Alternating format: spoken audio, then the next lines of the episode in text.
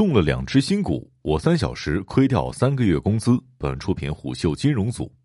你好，我是金涛。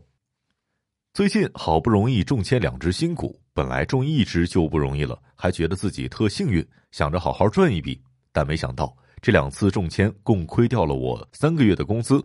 股民小芳闷闷不乐的向虎嗅说道：“不是说好的打新必赚钱吗？最近究竟是怎么了呢？”其实，小芳的疑问也同样出现在不少的投资者心中。在往常，中签新股就相当于中了彩票，而自十月底之后，A 股开始反常出现了新股上市首日破发的情况。据统计，自十月二十二号到十一月十二号上市的二十八只新股当中，有九只都出现了破发，而这其中有七只集中在十月二十二号到二十九号一周时间之内。要知道的是，十月二十二号上市首日破发的中字科技是二零二一年以来第一只出现此情况的股票，前十个月一直安稳。这应该与九月份的发行新规有关。券商从业者 Robin 向虎嗅提到，二零二一年九月十八号，上交所发布了修订之后的《上海证券交易所科创板股票发行与承销实施办法》。当天，深交所也发布了新修订的创业板首次公开发行证券发行与承销业务实施细则，而在这些新规当中，有几个核心变化直接指向了新股发行的询价问题。首先，最高报价剔除比例由不低于百分之十调整为不超过百分之三，这一点令报价区间扩大了，报价很有可能提高，而此前的规则导致 IPO 溢价问题的产生。此外，新规还明确了网下投资者需要建立投资决策机制，遵循独立、客观、诚信的原则合理报价，不得协商报价或者是故意压低、抬高价格，不得在询价活动当中进行合谋报价、利益输送或者是谋取其他不当利益，否则将公开通报并列入首发股票网下投资者黑名单等。这一点直接打击了所谓抱团报价的现象。Robin 称。如果查看这些首日破发的新股的话，可以发现他们基本上都是科创板和创业板的股票，因为受到询价新规的影响，而主板目前这种情况还比较少。胡秀查看这九只首日破发的新股之后，发现确实全部都来自于科创板的创业板，其中有四只来自于科创板，五只来自于创业板。另一名券商从业者李威向胡秀表示，其实新股破发这件事儿是好事。在此之前，市值配售制下，股民眼中新股申购根本没有好公司、坏公司之分，只有中签率高低之分。这也会令股民盲目打新，缺少风险意识，这也与注册制的初衷是相违背的。其还称，其实我们很多从业者早已预料到，随着注册制的放开，破发现象早晚会出现。券商也是时候多关注一些基本面，重新调整一下策略，给出一个合理的估值和定价了。这些首日破发的股票究竟估值怎样呢？经过虎嗅的统计，这九只首日破发的股票当中，有六只首发市盈率超过了首发时所属行业的市盈率，剩下三只当中，有两只首发市盈率除以所属行业的市盈率也接近百分之九十，也就是说折价率仅为百分之十左右。可见这些股票的估值相较于同行业平均估值是较高的。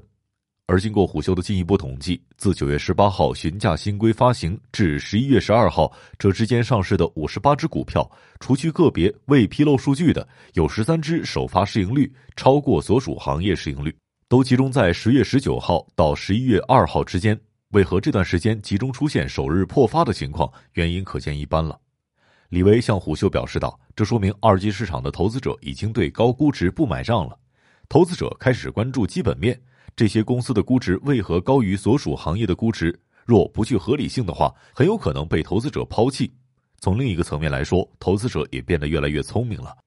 破发频发之后，机构投资者和个人投资者都变得更谨慎。首先，网上打新参与度明显下降了。虎嗅统计了自十月至十一月十五号上市的六十二只新股，网上打新平均户数仅为九百三十一万。而八月至九月上市的八十七只新股，网上打军的平均户数为一千一百八十二万户，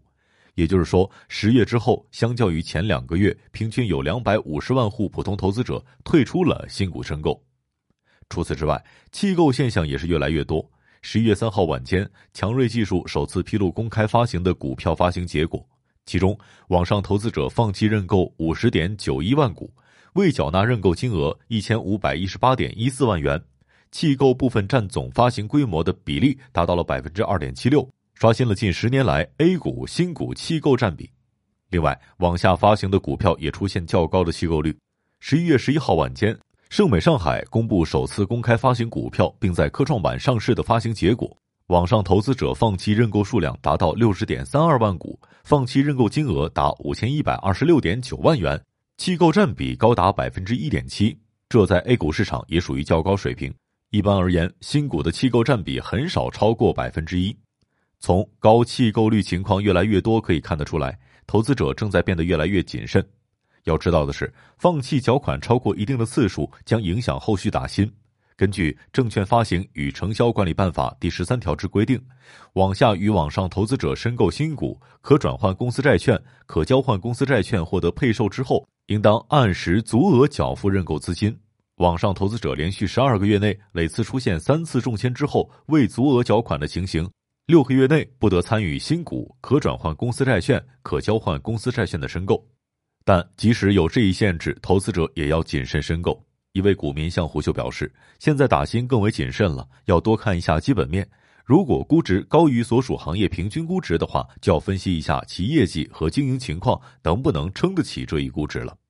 而除了个人投资者，机构投资者也变得犹豫，参与报价的意愿有所下降。比如，就在询价新规发行上市之前的纽威数控，参与报价的保险公司有二百七十四家，社保基金有六十家；而破发事件发生之后上市的成大生物，参与报价的保险公司降为一百六十九家，社保基金降到四十一家。在一定程度上，可以看出机构投资者在打新上也变得谨慎了。由此可以看出，无论是个人投资者还是机构投资者，在破发情况频现之后，都显得更为谨慎。但这对于未来新股上市的环境并不是一件坏事儿，这也促使无论承销商、公司还是投资者都将关注点回归于公司的经营发展和业绩上。尘归尘，土归土，基本面归于基本面。商业洞听是虎嗅推出的一档音频节目，精选虎嗅耐听的文章，分享有洞见的商业故事。我是金涛，下期见。